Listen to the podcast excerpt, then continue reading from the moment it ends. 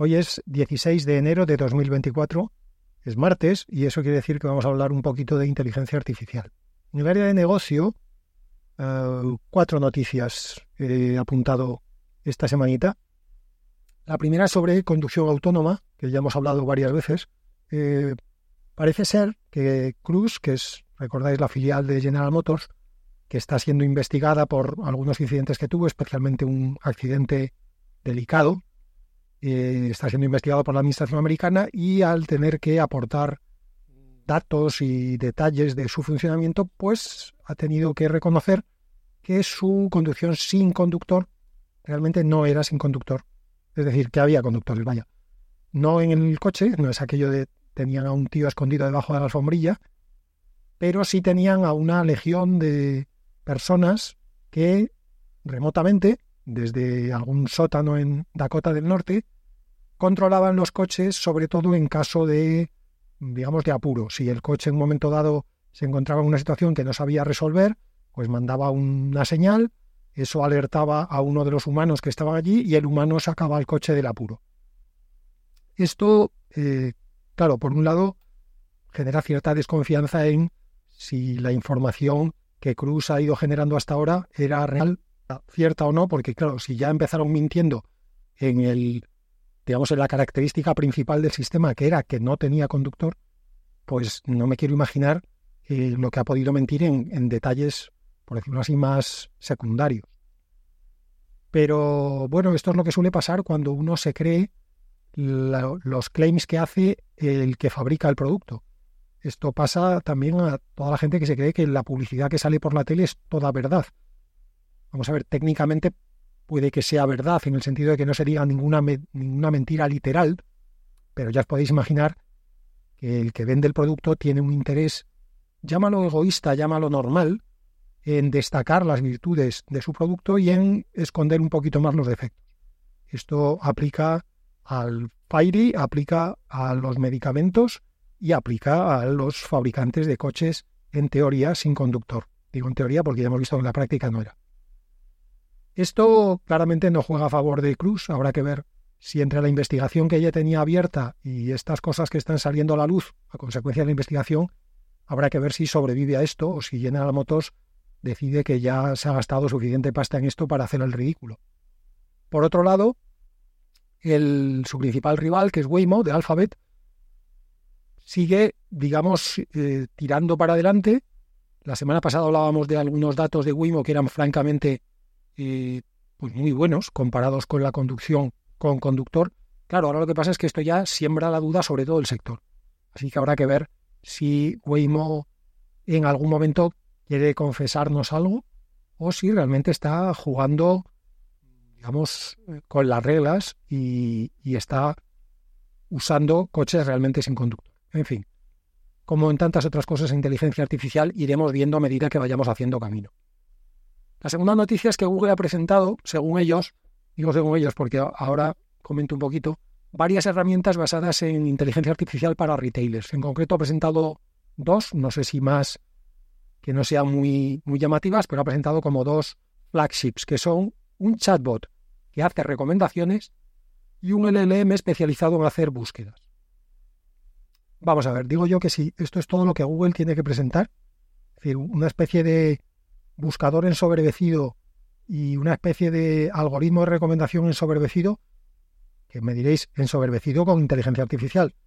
Sí, pero es que volvemos a lo de siempre. Esto de tenemos una cosa que va a cambiar la humanidad, pero de momento lo que vamos a hacer con ella es lo mismo que hemos estado haciendo en los últimos 20 años.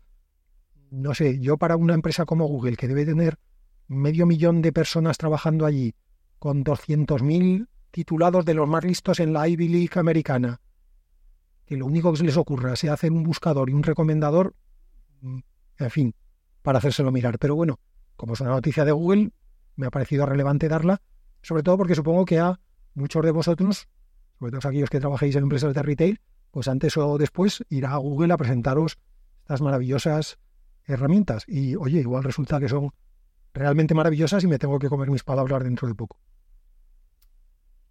Ah, veamos, tercera noticia. Ah, sí, el... Estoy, voy repasando notas mientras hablo.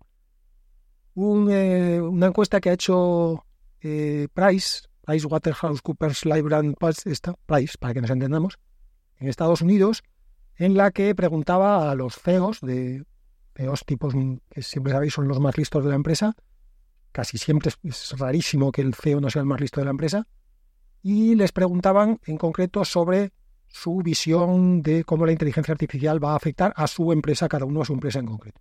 Bueno, pues el 70% eh, contestaban que creen que la inteligencia artificial será un cambio significativo a cómo su empresa, leo textualmente, crea, entrega o captura valor en el largo plazo. Esta pregunta solo la puede hacer así Price, empecemos ya por eso, o, o el Boston o una consultora de estas, ¿no? Porque si alguien entiende qué quiere decir crear, entregar y capturar valor en el largo plazo, bueno, quizás que para esto hay que ser CEO. Si eres CEO lo entiendes y si no, regular. Yo, regular. La, pregunta yo habría, la habría dejado en blanco si me lo hubieran hecho a mí. Pero bueno, 70% de CEOs dicen que va a traer un cambio significativo la inteligencia artificial. Y aquí mi reflexión es, ¿cuántos de esos CEOs van a hacer el esfuerzo de entender esa herramienta que, según ellos, va a traer cambios significativos a cómo su empresa crea, entrega y captura valor. Llámame desconfiado, pero yo estaría por, asegurar que ya no el 70%, ni el 7% de los CEOs entrevistados entiende conceptualmente, no me refiero a que tendría sentido decir, no, no, que se sepan programar y entrenar un LLM en la fase de supervised fine tuning. Ningún sentido. Pero que entiendan conceptualmente qué es la inteligencia artificial, que entiendan conceptualmente cómo funciona un, LLM, que hace y más o menos, digamos, el típico diagrama de bloques, más o menos cómo lo hace. Que menos, ¿no? Una herramienta que tú dices que va a traer un cambio significativo a tu empresa, que menos que antes de meter o no meter la empresa, la herramienta en la empresa, tú tengas una idea conceptual de qué hace esa empresa, qué puedes esperar de ella y en qué grado.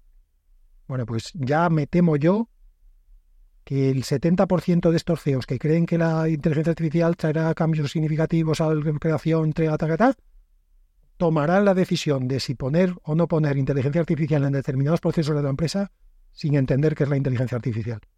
Y luego si funciona, ahí tendremos al CEO dando conferencias y si no funciona, ahí tendremos al de IT o al de finanzas o al de supply chain en la cola del paro.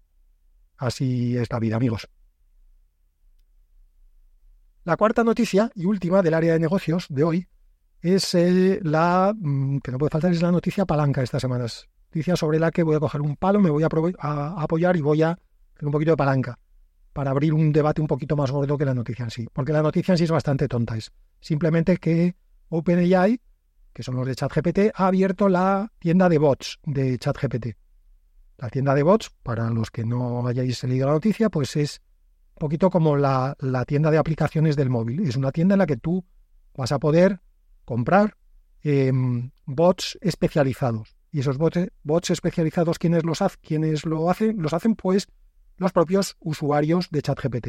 Y a lo largo de estos meses, ChatGPT abrió, abrió la API y desde que abrió la API, pues los usuarios se han dedicado a ir haciendo pues eh, unos tonterías, auténticas tonterías, pero otros han intentado pues ir eh, entrenando al, al, al LLM en tareas especiales o darle roles especiales o afinarlo en una dirección especial.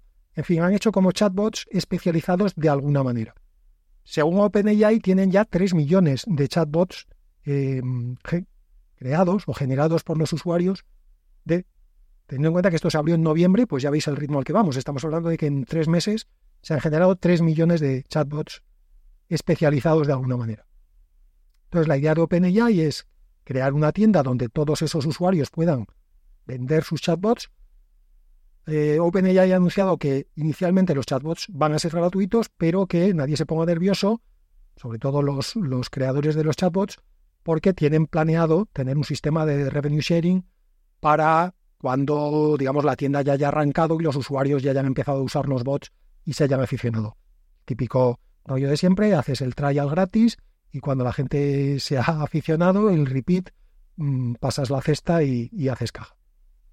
Bien, por lo que hago palanca sobre esta noticia, De hecho, hago como una doble palanca. Por un lado, esta, esta, noticia trae una pregunta y es si esto supondrá, el hecho de que haya una tienda de chatbots, si esto supondrá el cierre de todas las empresas que han surgido en los últimos meses como setas, que lo que hacían justamente era ofrecer algún tipo de tarea especializada basada en, en ChatGPT. Por ejemplo, eh, resumir PDFs, o por ejemplo, escribir emails, o por ejemplo, redactar eh, currículums para la gente que busca trabajo. De esas empresas han salido, repito, como champiñones en temporada. Claro, si ahora ChatGPT, el propio ChatGPT en su tienda, va a ofrecer cualquier tipo de bot especializado en cualquier tipo de cosa que se te ocurra, ¿qué pasa con esas empresas? Esta es una reflexión que nos llevaría a otro melón grande, y este lo dejo para otro día, que es si va a pasar lo que ha pasado por otro lado muchas veces en la historia, que es, se decía ya desde los tiempos en los que se creó Unix, que se creó una empresa para cada instrucción de Unix, porque Unix es tan potente que a un usuario normal usar Unix se le hace bola y se creó una empresa, es una manera de hablar, entendámonos, pero la idea es cada cosa que hacía Unix por separado, alguien la cogió, le puso un interface más amable, la, le puso un, plan comercial detrás, la dio a conocer, la vendió, le dio soporte y montó una empresa alrededor de ello. Entonces, ¿va a pasar eso mismo con ChatGPT? O, por el contrario, lo que vamos a ver es cómo OpenAI centraliza todas las cosas que tengan que ver con ChatGPT y esto se convierte en una especie de monolito gigantesco en el que no hay sitio para nadie que no esté dentro de OpenAI. Pero esto, como digo, eh, es, un melón para otro día. El melón que quiero abrir hoy es la segunda implicación eh, que viene al hilo de la noticia de la tienda de ChatGPT, de la tienda de, de chatbots. Porque resulta que esta semana he leído también un par de articulitos, uno de un pollo que se llama, tengo apuntado por aquí, Rodney Brooks, que fue director del Laboratorio de Inteligencia Artificial y Computación del MIT, o sea que algo sabe del tema, y leí otro artículo de Cory Doctorow, que es este pollo escritor, periodista, este que está en todas las salsas, y los dos artículos, de una manera o de otra, apuntaban en la misma dirección, eh, que es que la inteligencia artificial es una burbuja. Cory Doctorow era, de hecho, bastante pesimista sobre la burbuja en sí, porque él decía que cree que esta es una burbuja de la que cuando explote no quedará nada. Él la, la comparaba a la burbuja de las criptomonedas y en contraposición a otras burbujas de las que sí que quedó algo. ¿no? Él habla, por ejemplo, de las burbujas que hubo en su momento en Internet. La primera burbuja de Internet, pues sí explotó, pero bueno, por debajo quedó el caldo de cultivo sobre el que se acabó construyendo todo lo que hoy hacemos con Internet, que es básicamente toda nuestra vida. Luego, es verdad que en aquel momento nos emocionamos demasiado rápido, creímos que esto iba a ir mucho más rápido de lo que iba y cuando nos dimos cuenta de que nos habíamos pasado de frenada, se hundió y, tuvimos que volver, por decirlo así, a empezar desde el principio, pero con una base que quedaba de esa burbuja. Cory Doctorow cree que con la inteligencia artificial ni siquiera va a quedar una base para hacer lo siguiente. Y él lo argumenta diciendo, entre otras cosas, que la inteligencia artificial es demasiado cara para que tenga sentido usarla en tareas de poco valor añadido, por ejemplo, para que eh, los adolescentes se dediquen a crearse avatares molones o a trucar fotos o a quitar el fondo de la foto de vacaciones en la que le salió un tío muy feo que no nos gusta. Entonces, para eso es muy cara y para las cosas de mucho valor añadido es demasiado fallona, por decirlo así. Y se equivoca todavía mucho, mucho, en tareas tipo pues no sé, tareas, por ejemplo, de diagnóstico médico, pues claro, allí los errores se pagan muy caro, con lo cual, aunque tengas una tasa de error muy pequeña, eh, es una tasa de error inaceptable muchas veces, por pequeña que sea. Mi reflexión sobre esta postura de Cory Doctorow y sobre la del el eh, Rodney Brooks este que iba, como digo, en la misma dirección, aunque no exactamente con el término burbuja y tal, mi reflexión es que creo que estamos cayendo en los errores en los que caemos una y otra vez, cada vez que aparece un nuevo, nuevo boom, una nueva revolución en, en los negocios. La primera es no asumir que se va a crear una burbuja. Pues claro que se va a crear una burbuja. Los inversores no quieren perderse ninguna ocasión. Por otro lado, los inversores son inversores, es decir, son, son tipos normalmente con, un altísimo conocimiento de, de la economía, de las finanzas, de los mercados, de las divisas, pero no del producto en el que invierten. O sea, un inversor, a ver, igual que antes eh, decía con los CEOs, un inversor no tiene por qué entender muy bien qué es la inteligencia artificial, ni cómo funciona, ni hasta qué punto es escalable o no lo es. Un inversor se hace una película muy general del negocio en el que está invirtiendo y a partir de ahí toma la decisión de empezar a invertir. Y luego hay mucha presión de grupo. Si unos inversores especialmente relevantes apuestan por un mercado, la mayoría de los demás van detrás. Con lo cual, que se genere una burbuja es normal. si la pregunta es si estamos en una burbuja, la respuesta es sí, seguro, siempre. Siempre que aparece una nueva gran tecnología, se crea una burbuja. Ahora, sobre que de la burbuja no vaya a quedar nada, ahí es donde yo no estoy de acuerdo con, estos dos, con Cory Doctorow y con Rotten Plus. Porque cuando decimos, por ejemplo, que es muy cara, claro, estamos diciendo que es muy cara ahora, pero este es un error que ya hemos cometido con otras tecnologías. Recordad, los que tengáis ciertos años, cuánto costaba una televisión en color cuando empezaron a salir. Eh, hoy nadie aceptaría que le pusieran en casa una televisión en blanco y negro, porque es que con lo que te cuestan un par de cenas caras, te compras una tele en color, pero además 4K mm, y con sistema Dolby Surround. Una cosa sea cara al principio es normal, es lo que ha pasado con siempre. Lo que ha pasado siempre. Pensad lo que pasaba con los ordenadores en los años 90. ¿Cuánto costaba un ordenador, un 486? Bueno, pues costaba probablemente el doble de lo que hoy cuesta un teléfono móvil de los que llevamos en el bolsillo, que tiene cámara de fotos, videoconferencia, redes sociales, eh, una versión del Microsoft Office, lo que queráis. Y además sirve para hablar por teléfono. Luego, que la inteligencia artificial sea demasiado cara, es que es normal que ahora sea demasiado cara. No, no podemos extrapolar al futuro pensando en lo cara que es la inteligencia artificial ahora que lleva esta inteligencia artificial generativa, que es la que ha generado el boom, lleva un año pelado ¿no? en el mercado. Y cuando hablamos del el, segundo pero que, pone Cory Doctor que es que para los sectores de, mucho valor añadido que podrían pagar un producto caro es demasiado fallona, bueno, pues efectivamente es fallona. Quizá no consigamos que deje de ser fallona nunca, nunca en el sentido de que jamás podremos llegar al 100% de precisión, pero esto ya lo hemos hablado alguna vez más aquí en el podcast, que es la medida no tiene que ser el 100%, la medida tiene que ser el ser, el ser humano. En el momento en que la inteligencia artificial acierte más que un ser humano, ya merece la pena usar la inteligencia artificial, aunque siga teniendo fallos, pero tendrá menos. Al hilo de esto, esta semana ha presentado Google un paper eh, sobre un LLM que ha entrenado específicamente en el ámbito de la medicina. Lo ha entrenado fundamentalmente con textos médicos. Y puso, hizo un experimento que fue poner a competir a 20 médicos en equipos de, dos, o sea, diez equipos de dos médicos que iban rotando en función del caso, los puso a competir contra este LLM. Y a los dos, al LLM por un lado y a los equipos de médicos, les planteó 302 casos reales de enfermedades raras. Obviamente sin decirles cuál era la enfermedad rara, porque el reto era justamente diagnosticar la enfermedad. Todos los que ya habéis visto la, la serie de House, pues ya sabéis cómo va esto, el famoso diagnóstico diferencial.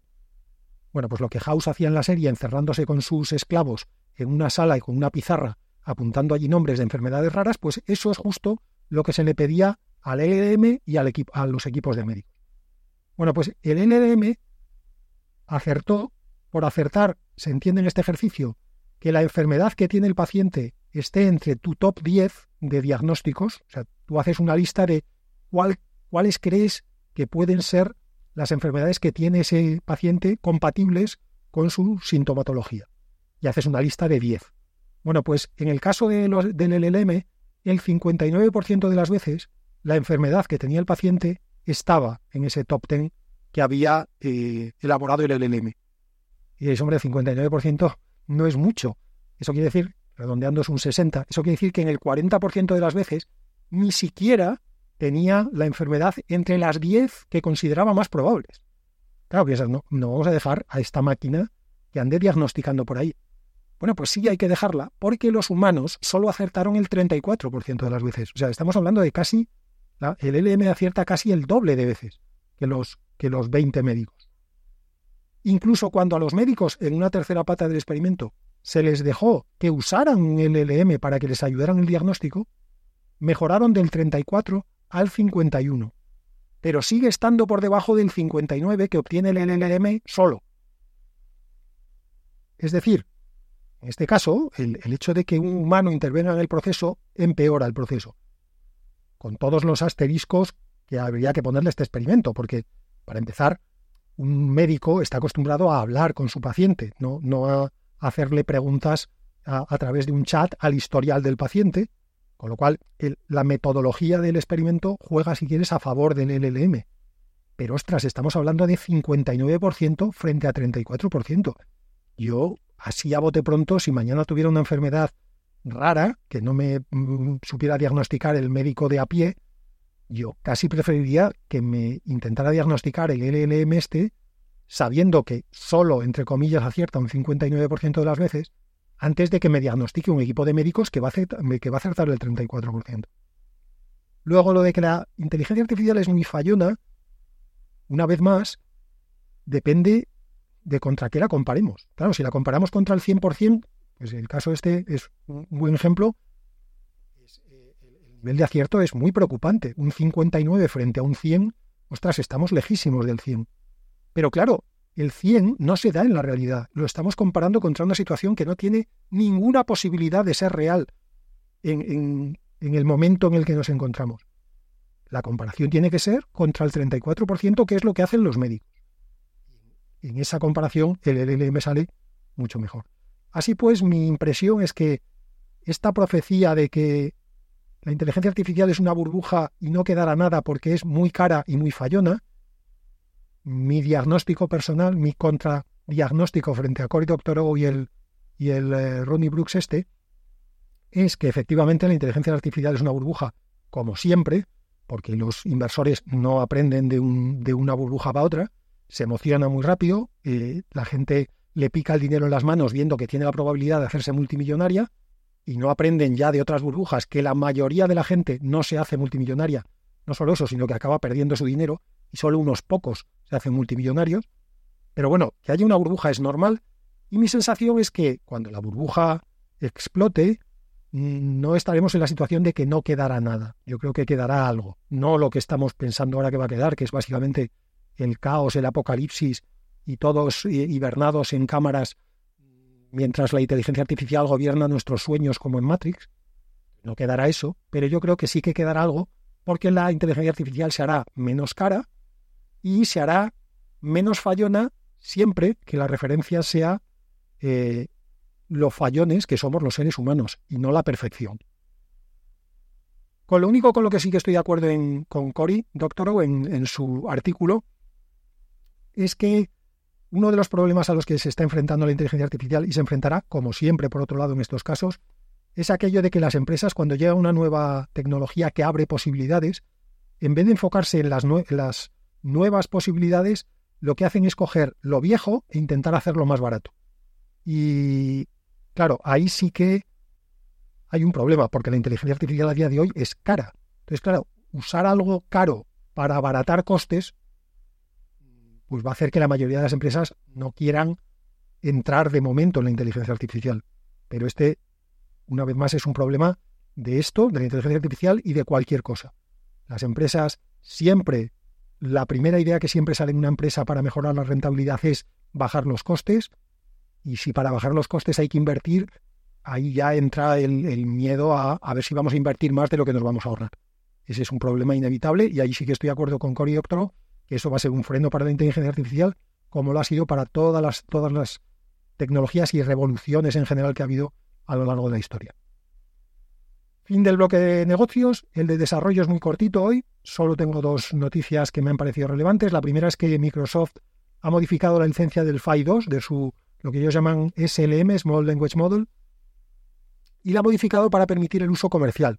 Con lo cual esperemos que esto suponga un florecimiento de nuevos proyectos basados en, en FIDOS y no solo en Llama, en la de, en la de Meta, porque hasta ahora era la única, el único gran modelo base que tenía licencia comercial completamente abierto.